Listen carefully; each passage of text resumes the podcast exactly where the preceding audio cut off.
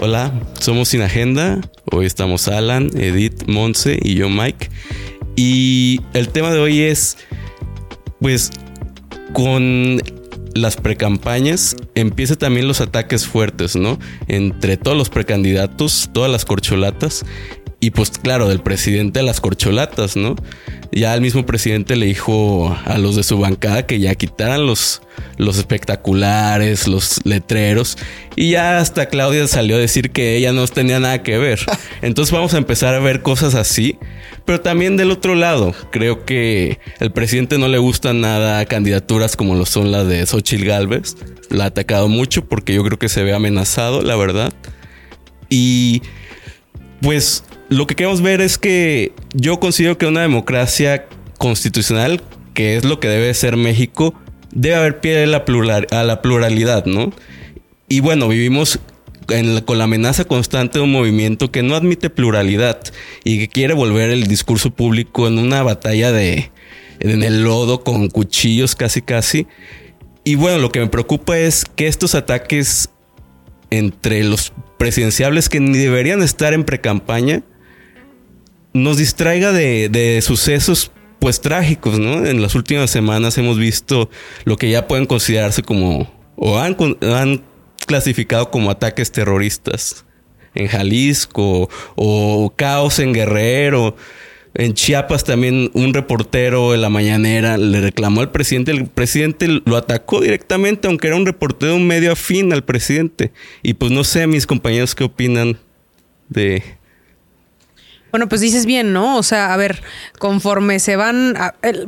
primera acotación de estas precampañas ilegales, ¿no? O sea, porque no estamos en tiempo de precampaña, aunque ya están haciendo una, una especie de precampaña, pero, pero no son los tiempos y están, este, ahora sí que todos, eh, tanto Frente como, como Morena, están violando la ley electoral, este, con todos de nosotros como testigos. Pero eh, después de esa acotación, eh, ¿cómo conforme nos vamos acercando justamente a este periodo electoral del 2024, pues sí, va, primero, ¿cómo va a empezar a calentarse el país en distintos aspectos? Uno de ellos puede ser el crimen.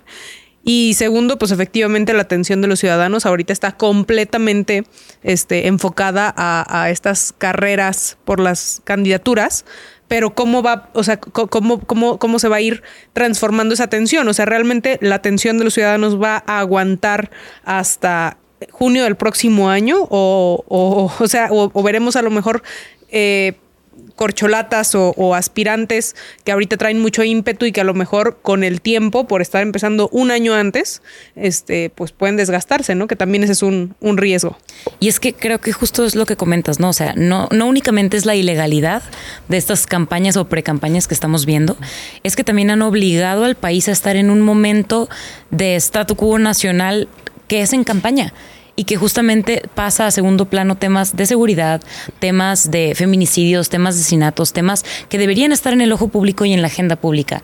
Lamentablemente empieza este juego con Morena de empezar las campañas o precampañas ilegales y los demás partidos, las demás coaliciones le empiezan a entrar al juego. ¿Por qué? Porque ahí sí es matar o morir de alguna manera, ¿no? O sea, si te quedas atrás y si únicamente salen como a, a recriminar que ya están haciendo esta campaña, pues también es en un juego de también empezar a hacer la propia, Claro, eso, eso que dices es súper importante porque aparte de que son campañas ilegales que las inició Morena, ¿no? Las corcholatas de Morena cuando todavía estaban en sus cargos públicos, todavía no renunciaban, pues la oposición se vio presionada y dijeron, tenemos que salir a hacer pre-campaña también, porque eso es lo que es pre-campaña. Y el descaro total de Morena, ¿no? O sea, de que ya denunciaron a la, a la oposición por actos anticipados de campaña cuando ellos iniciaron mucho tiempo antes. O sea, el descaro total. Y luego el presidente tirándole de que ya diciendo que él sabe quién va a ser la candidata. Yo creo que ya le vieron eh, miedo en, en, en, la candidatura o posible candidatura de Xochitl Galvez. Yo creo que no se le esperaban y yo creo que eso va a volver más interesante el tema político, porque antes era todo morena, morena, y ahora se escucha Xochitl y el presidente la está mencionando a cada rato. Yo creo que esto va a cambiar las cosas y en cierto sentido creo que le ayuda a Xochitl a posicionarse dentro de los candidatos de la oposición. Medio irónico, ¿no? o sea, irónico.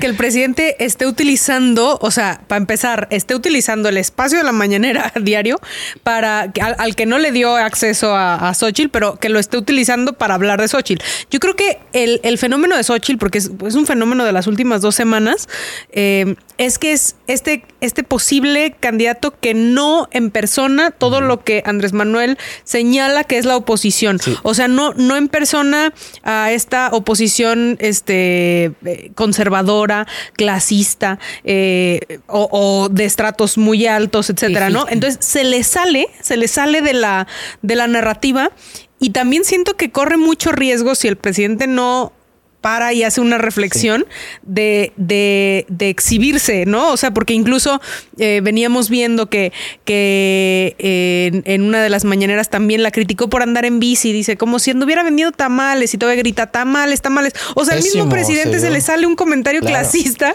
Sí, O sea, entonces, Xochitl tiene la, la, gran, la, gran este, capacidad a lo mejor de sacar de sus casillas al presidente y que en una de esas eh, termine hundiéndose en lo mismo mismo que le está señalando por no ser ella ese, ese perfil que esperaba el presidente ver del lado de la oposición. Pues es que es una candidata creada por el presidente, ¿no? Hecha por el presidente por su negación a meterla a la mañanera, dejarla acceder, aunque tenía ya pues que el amparo, ha ganado.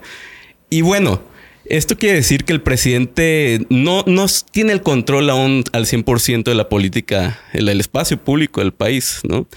Puede salir una candidata de la misma creación del presidente que representa todo lo que no le gusta, ¿no? Porque nos quieren casillar en conservadores, en de izquierda radical, porque le conviene a él estar en un mundo radical, ¿no? Donde todos estén peleando mientras él, pues con las distracciones de las peleas, él puede actuar impunemente, ¿no? Y ir capturando las instituciones una por una. Entonces creo que la candidatura de Xochitl no le gusta a Morena y tampoco le gusta a la gente que ve en Morena pues un espacio para sacar lo peor de sí, ¿no?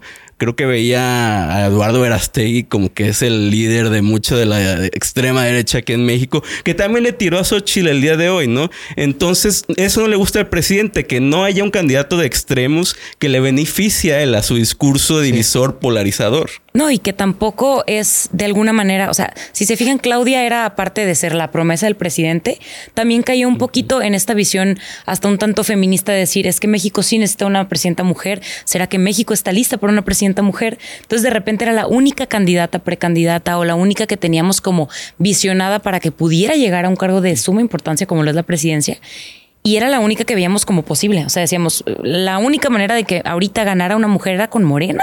Y en eso llega esta candidata que no solamente es mujer, no solamente le daría como el espacio público a justamente un rubro que ha estado totalmente fuera de estos espacios públicos de suma importancia, sino que además, como dice, ¿no? Es una candidata que tiene como todas estas banderas rojas para AMLO, pero que sí tienden a hacerla una candidata fuerte, una candidata sí, Claro, y sabes algo que, que, se me hace también muy interesante, porque bueno, Xochitl es senadora por el PAN, pero dentro del PAN. Hay mucha gente que no la ve con buenos ojos. Porque dices que la estaban criticando, la están criticando por ser este pro decisión, ¿no? este, la están criticando porque ha ido a las marchas LGBT, la están criticando porque eh, aparte es feminista, o sea, como que rompe el estereotipo del político conservador y eso le va a traer otro público que el PAN, el PRI y el PRD no tenían ahorita, ¿no? Entonces, se me hace hasta que es más progresista que este gobierno de izquierda que se la tiene progresista, ¿no?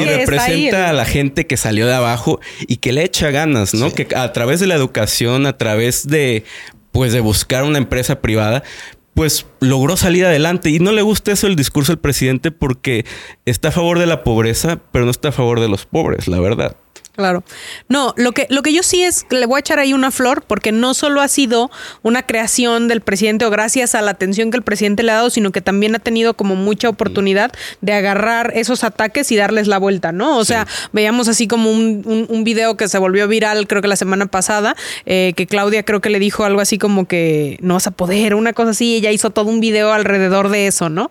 Este, y, y así, o sea, todo lo que le han aventado con, con este los tamales, dijo, pues cómo no, yo claro que sí vendí tamales y estoy orgullosa de eso y si el presidente cree que me avergüenza y no sé qué. Entonces, todo, todo lo ha tenido como el gran manejo de recibir los golpes y darles la vuelta y, eso es lo que también la está creciendo muchísimo. Y como natural, ¿no? Como que está saliendo natural, no se ve como que lo están, la están imponiendo ni nada. No, hasta tiene seguidores y justo, o sea, como hasta el tema de, los tamales, o sea, dice que se encuentra gente que le regala mandiles con tamales, tamales, se ven tamales, o sea, ya está como un tema fosfo, fosfo, o como este tipo de cosas virales que empiezan es que sí fue orgánico. O sea, se vuelve orgánico. ¿qué, fue? Como hace como dos semanas, ¿no? Que empezó a escucharse mucho y me preguntó una de mis amigas, oye, ¿sabes si ya hay este calcas?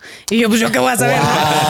Pero mandó a hacer su familia, mandó a hacer calcas para todos los carros de la familia con la X. O sea, increíble, o sea, que, que, la misma gente como que ya se activó y demás. O sea, sí hay ahí un, definitivamente un, un este, eh, pues un fenómeno. La cosa también es, el presidente se estará guardando algunas bajo la, la manga o, o, o qué está pasando porque él que es un viejo lobo de mar y que es este un animal político, ¿cómo es posible que le esté dando tanto aire a una candidata? O si realmente cree que con sus ataques le da para bajarla. Yo creo pues. que eso es lo que él cree y está atacándola desde ahorita con todas las baterías. Oye, lo que dijo de que ella es candidata de Fox, de Salinas, de Claudio X González y ella sale con su respuesta diciéndole, tú eres un presidente de que misógino, este, violencia de género, porque a mí nadie me puso, yo me hice, ¿no?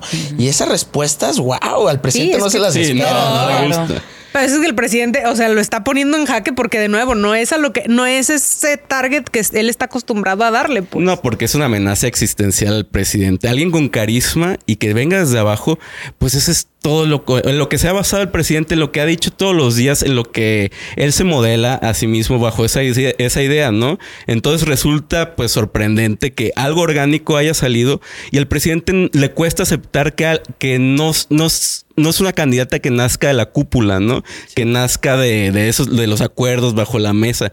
Le pesa porque es alguien que nace del carisma y que nace de, de que el pueblo vea algo reflejado en ella, ¿no? No, y que también creo que aparte de que ve justamente reflejado causas, ve preparación, o sea, realmente es una candidata muy completa, y creo que por eso ahora le está saliendo el juego al revés. O sea, el presidente ha estado acostumbrado a que la mañanera le sirve de plataforma y que él tiene la certeza de que lo que él va a criticar ahí, en lugar de darle aire o foco a alguien más, sí termina perjudicándolo.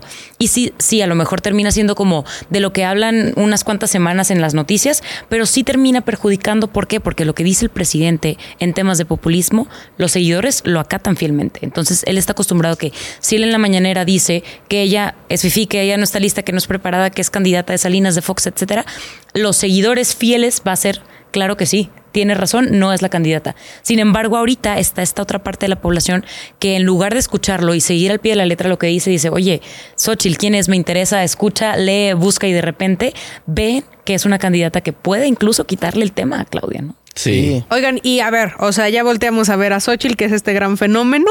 ¿Qué está pasando con el resto de, aspirantes? Primero, ¿qué está pasando con los aspirantes de la oposición en el frente? Eh, Xochitl definitivamente no es la única apuntada, hay un montonal. ¿Y qué está pasando con los de Morena, no? Que también andan ahí como que entre que se quieren pelear y no porque mantengamos todos la cordura, pero también se van aventando. vi, vi, que eran, no sé si 14 o 17, creo que 17 gentes que se apuntaron. Tenemos algunas figuras del De este, Silvano Urioles, este, Miguel Ángel Mancera, yo creo que no, no van a despegar.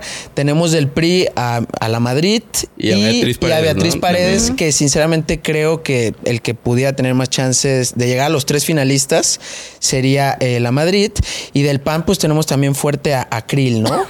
Pero yo veo, digamos, en este escenario hipotético, yo creo que los tres finalistas de la oposición serían Krill, la Madrid y, y Xochitl. Y, que Krill ya también parece que está como que doblando, ¿no? Este, vi, que eh, dijo que él aceptaría ser el, coordinador de la campaña ¿En, caso de que fuera Xochitl, sí. No, no sabía. Es que todos se están uniendo eh, con Xochitl. Pues es que ya vieron, o sea, dentro de todos, pues ya vieron que hay alguien que sí puede ser rentable, ¿no? Pero es que también está el riesgo, decimos también que se puede erosionar Morena, ¿no? entre esos conflictos internos, pero creo que también existe ese conflicto en alguno de los partidos, ¿no? Muchísima gente se salió del PRI también recientemente. Sí. Y bueno, también es ese riesgo, como decías, que aguanten hasta la campaña, pero que se que empiecen a quemar los partidos, que se empiecen a quemar los precandidatos. No sé si, así como les digo, como eso puede suceder en Morena, también puede suceder en la oposición. Entonces, no sé ¿Qué podemos hacer para diferenciar eso? Pues es que el tema, el tema con, con la alianza es que no, o sea, en, todas las oportunidades y en todos los procesos electorales que llevan siendo alianza,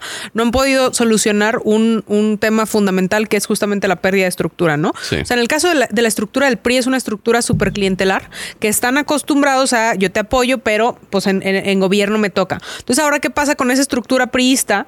Pues que no está viendo la posibilidad de que se llegue a gobierno número uno y que después ya, o sea, ya tan dividido el acuerdos y demás con el PAN y con el PRD, entonces se les van bajando y a dónde se van, pues a Morena, ¿no? Y, y en el caso del PAN, ¿qué pasa cuando, cuando son candidatos priistas o cuando han llegado a ser candidatos que vienen más bien del PRI?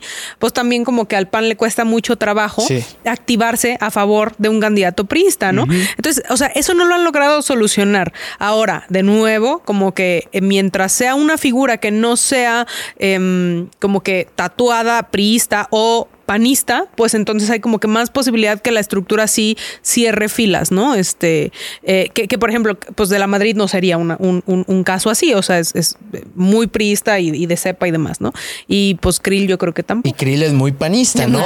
y, este tema de Xochitl lo que tiene es que es como, por la, para la opinión de la mayoría, es como un poco más independiente, ¿no? Eso es lo que tiene. No, además creo que en esta parte de las coaliciones justo no logran diferenciar como las estructuras, sigue siendo un problema, pero también creo que siguen sin dar como el valor agregado. O sea, su único discurso sigue siendo el tema de que, ok, vamos a hacer oposición y oposición y oposición y nos vamos a unir no tanto por un tema de ideales, ni por un tema de principios, ni por un tema incluso de mover positivamente a México, sino para hacer el frente. Pero, eso está peor, por ejemplo, tú dices que no, no se diferencian, pero en Morena, por ejemplo, oye, el discurso de ellos es Adán, yo soy el más cercano.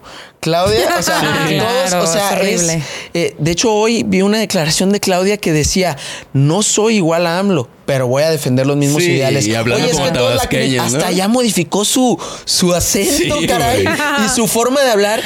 Todos están luchando para ver quién se parece más.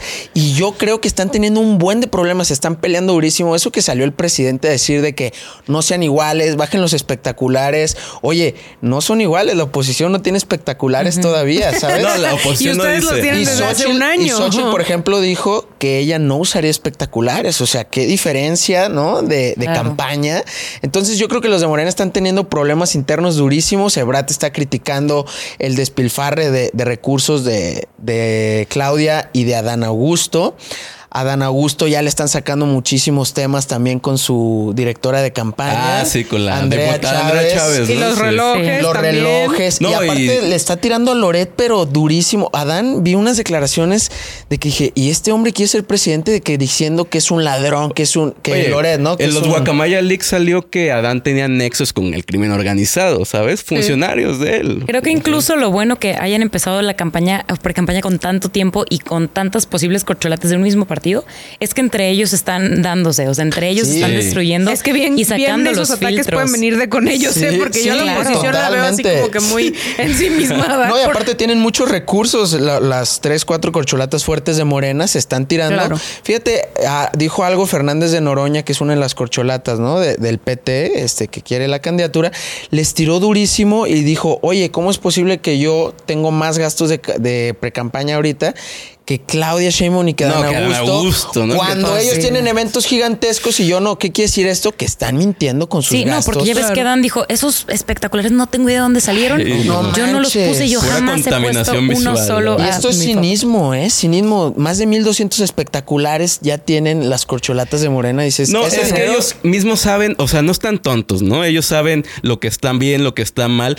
pero están manteniendo una mentira en general, ¿no? Como grupo tienen que mantener una mentira, pero al mantener esa, esa mentira, pues tienen que seguir mintiendo ellos, ¿no? Y al atacar al otro se va rompiendo también la mentira que ellos están dando. Entonces, pues bueno, tenemos un grupo de, mentirosos, de, criminales, la verdad. Criminales electorales, claro que son todos, ¿no? Pero que se basan en la desinformación, en la propaganda descarada.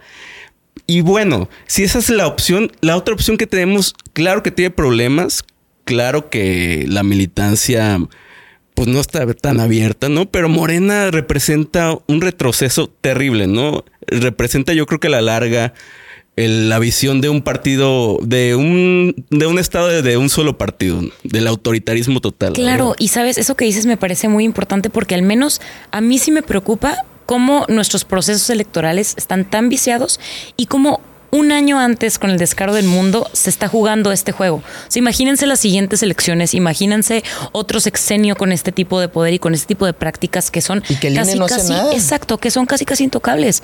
O sea, no importa qué digas al respecto, no importa que todos aquí y todos los que nos están viendo y escuchando estén de acuerdo que ya están en pre-campaña, claro, que con ese descaro continuemos en este Marcelo, este Marcelo Brad ya salió a anunciar un plan de seguridad, el plan Ángel. O sea, ya están con propuestas de campaña. O sea, ya es, es claro pre-campaña totalmente abierta, ¿sabes? Oye, y tocaste un, punto así clave. El INE no hace nada. sí se notó la salida de, Lorenzo, Córdoba, y de los funcionarios que, eran como que más afines a él. Eh, y también se nota que los consejeros, este, la verdad que sí están, eh, pues, si no cooptados, pues son muy, pues muy afines, ¿no? O sea, sí, pero también pues traen ahí como que un, un una relación, ¿no? Abierta.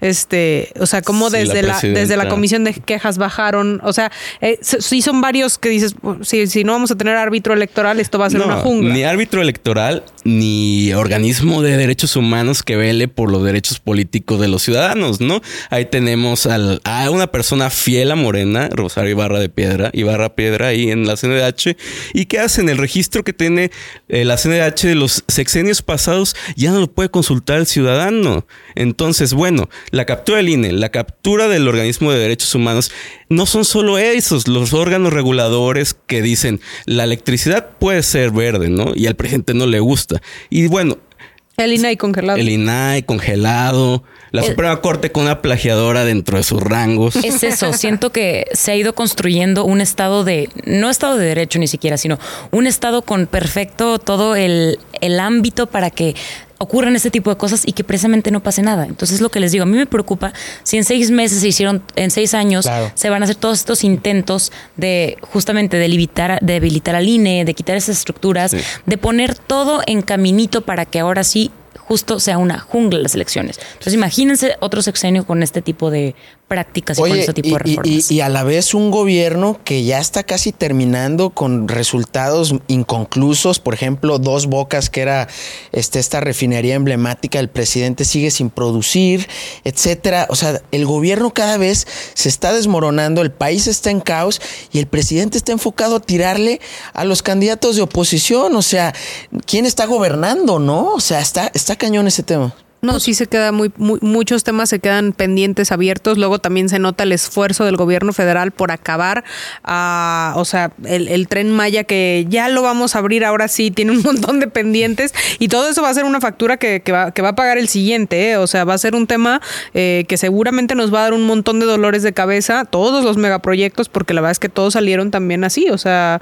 Express, este, sin mucha, eh, sin, sin, definitivamente los, los, los este, reportes de impacto que necesitaban, o sea, un montón de cosas que nos van a salir mal sí o sí y, y, y, lo mismo, ¿no? O sea, porque toda la atención ya está volcada a lo, a lo electoral un año antes, este, este es insostenible. y la atención y los esfuerzos, o sea, votamos, o bueno, en este caso Ciudad de México, en este caso el tema de seguridad, son cargos que están un año antes dejándose libres. Y digo libres porque a pesar de que sí tienen quien entra en suplencia, la curva de aprendizaje de quien entra, quien agarra los temas, quien empieza a ejecutarlos, ya te perdiste otros seis meses. Entonces tienes seis meses en donde todos estos megaproyectos y donde los espacios que ya estaban siendo ocupados para justamente cumplir una función y para llevar el gobierno en ese espacio o en esa área, están dejando dejándose, precisamente para brincar a otra estructura, para brincar a otro espacio y para así seguir un ciclo de entonces agarro algo mejor, me salgo con licencia un año antes, me hago una pre-campaña ahí medio entre que tranquilo y después me brinco a otro, entonces los espacios están siendo eso, ¿no? No espacios para hacer cambios, no espacios para realmente generar algo por el tema de eh, migración, por el tema de Ciudad de México, por el tema de seguridad, o sea, por temas importantes que no son cualquier cosa, sino que solamente les han servido para trampolín a irse algo mejor y que no, nada nos garantiza que no va a ser así con los demás puestos. No, pues en la transición tenemos al secretario de Relaciones Exteriores, bueno, ex secretario y ex secretario de Gobernación, los cargos y que más se desbancaron las dos dependencias, o sea, se fueron, se, fueron ellos con todo su equipo. Y la jefa de gobierno de la Ciudad de México, una ciudad enorme, ¿sabes? Con, tan compleja y que se dejen vacantes esos puestos en aras de la elección, ¿no? Porque eso es lo que busca el populismo. Busca que todo, todo, toda la política se reduzca a las elecciones. Que toda la complejidad del Estado, lo que es la libertad de expresión, lo que es la seguridad, todo, todo se centre en, en la votación, ¿no? Y la votación que no represente de verdad la pluralidad de ideas que existen en el país. Eso es lo que quieren reducir. Y, ustedes no están viendo que, que, la población, bueno, sabemos que las encuestas no son del todo creíbles porque eh, muchas veces fallan. Y en 2021, por ejemplo, vimos que la mitad de la Ciudad de México la ganó la oposición, ¿no? Entonces, de hecho, ya hasta le está tirando el presidente al, a uno de los eh, alcaldes de la Ciudad de México, este que pues ya dijo, él va a ser el candidato de la oposición tabuada. Este, y él ya les dijo, a ver, tranquilo, que no sé qué. El hecho es que yo pienso que como ocurrió en la Ciudad de México, sí pudiera darse como ese despertar de la ciudadanía y voltearle la balanza al gobierno federal. No sé ustedes cómo ven ese termómetro a nivel nacional. Pues está bien difícil, ¿no? O sea, como dices, las encuestas no son así como que lo más eh, creíble, lo hemos visto una y otra vez en los procesos electorales. Definitivamente es, un, es una posibilidad, o sea, yo creo que sí hay eh, grandes decepciones con el gobierno de Morena, eh, con el gobierno federal y con los gobiernos estatales, porque ya lo decíamos en otro, en otro de los, de los episodios, pero para buena o mala suerte de Morena, gobiernan ahora un montón de estados y entonces pues eh, ya también hay una muy buena parte de la población que ha experimentado gobiernos este, morenistas, ¿no? Entonces sí, definitivamente podría suceder. Yo creo que también a lo que le tenemos que poner el dedo en el renglón definitivamente es al, uso de recursos públicos, porque estos personajes que se salieron de sus, de sus espacios, pues la verdad es que dejan ahí a sus equipos y dejan ahí también como que la gestión de recursos, ¿no? Lo veía con, con Claudia esta semana que hubo estos mensajes en alguna de las delegaciones eh, que recibieron los vecinos de la jefa Claudia les manda este y entonces repartieron eh, repartieron sartenes y se ven las fotos de, de, como los paquetes de los sartenes, la filonona de vecinos y gente con los chalecos estos de bienestar repartiéndolos y cotejando las listas este, con, con las identificaciones de, de este, electores pero, o sea, lo, más, eh, lo más impactante es que estaban estos mensajes de WhatsApp convocando, diciendo que se los mandaba la, jefa Claudia, este, y que eh, les, les pedía su apoyo para el siguiente proceso electoral. O sea, están, están esos mensajes y están eh, las fotos de, de los, de los cuates con el chaleco de bienestar repartiendo estos paquetes, estas cajas de sartenes que además se veían buenos. Entonces, este, pues yo creo que ahí sí te vamos a tener que pues poner mucha atención, ¿no? Peña Nieto 2.0, ¿no? Pues sí, claro. Con CD, labial y todo. No, y lamentablemente, o sea, creo que además de las encuestas, estas elecciones intermedias nos dieron como un una luz de cómo puede estar. Yo esperaba que si hubiera más despertar. Yo esperaba que si hubieran más personas que dijeran como no vamos a votar en esta ocasión. Lamentablemente, pues no, Morena siguió ganando mucho. Y creo que aparte va acompañado de esa estrategia que lamentablemente no ha fallado en México. O sea, e, el populismo y el darle el sartén, el CD, el labial, sí sigue siendo un mecanismo de campaña y un mecanismo de voto infalible. Entonces, a pesar de que a lo mejor tengan un mal gobierno o la experiencia de un mal gobierno, creo que sí sigue pesando en la población que les ayudes y que vayas y pidas su voto. Y es a donde le han apostado y es a donde van todos los esfuerzos de Morena y de que después fácilmente se lavan las manos, ¿no? Aunque vean el chaleco y aunque veamos que los entregan a nombre de jefa Claudia, es como, híjole, es que pues hasta mis seguidores, ¿no? Y lo peor es que es creíble, porque Morena sí tiene esta estructura de seguidores que sabes que hasta se pintarían el tatuaje de AMLO por gusto, por, gusto propio. Exactamente. Todo ese tren decía, qué ocurrentes, ¿no? No, claro. pero es una realidad. Y, también tenemos el, factor de, de, MC, que también gobierna dos estados de los más importantes de la República y que todavía está en indefinición el partido. Y están esas dos opciones, ¿no? De ir solos, que algunos liderazgos del partido han dicho que van solos y otros liderazgos del partido han hablado sobre la importancia de la unidad, ¿no? Para ir en contra del proyecto que actualmente gobierna México. Yo pienso que sí, eh, eso le mete mucha incertidumbre al proceso, puesto que si MC se, uniera al PAN PRI PRD, yo creo que cambiaría el escenario electoral muy cañón, puesto que MC ya tiene también una gran base electoral en el país y hacia donde se incline va a mover este, las probabilidades de una manera importante, ¿no? Entonces vemos que el, que el gobernador Enrique Alfaro dice que no va pero también vemos eh, que ya hubo algunos liderazgos que hablaron de la posibilidad, ¿no? De unirse con, con la oposición si Xochitl fuera la candidata. Otro tema que le está dando fuerza a Xochitl, ¿no? Creo que decía, eh, Dante llegó a dijo hace unos días de que Xochitl es amiga de, de, Movimiento Ciudadano. Entonces, todo ese tipo de cosas, este, hay que estarlas observando y yo creo que eso le, le, da más fuerza ¿no? a esta precandidata que posiblemente pudiera ser la candidata de la unidad, ¿no? Bueno, ahí yo antes que nada voy a echarle una flor a Movimiento Ciudadano porque han sido los únicos que no han empezado una campaña ilegal como el resto de los partidos. Número uno. Y no solo eso, sino que no se han quedado callados y han estado metiendo recursos y demás, ¿no? Eso por un lado. Eh, por otro lado, sí, vimos la, semana pasada como esta, eh, este debate, ¿no? Que se abre eh, del gobernador Enrique Alfaro que en, en, la potestad de representar a la tercera entidad este, más más, pesada en el padrón electoral, dice, bueno, yo creo que deberíamos de eh, también hablar de un proyecto de unidad. No dice específicamente de ese proyecto de, alianza que ya está planteado, ¿no? Porque yo creo que si abriéramos el debate a que Movimiento Ciudadano se sumara a eh, o fuera en un, en un frente amplio, pues probablemente tendría que replantearse el frente amplio que tenemos actualmente. O sea, esta, esta alianza tendría que cambiar también en sus, en sus formas este, o en sus mecanismos o a lo mejor incluso en sus integrantes, no lo sabemos, ¿no? Pero eso, eso como que por un lado.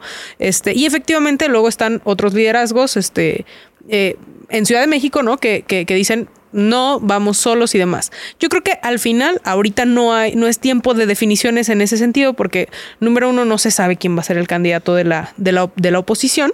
Este, digo, Xochitl trae mucho impulso, pero pueden pasar muchas cosas. Em, y también, o sea, pues tampoco se sabe qué va a pasar con, con ciertos candidatos en, en Morena, ¿no? O sea, que hay algunos candidatos como Marcelo Ebrard que tampoco le resultaría a la oposición este como algún indeseable, ¿no? Este, yo creo que, por ejemplo, podría pues, encontrar. No, pero no, bueno, bajo el supuesto, imagínense que la oposición que suena fuerte es Xochitl y que hay una posibilidad muy grande de que quede.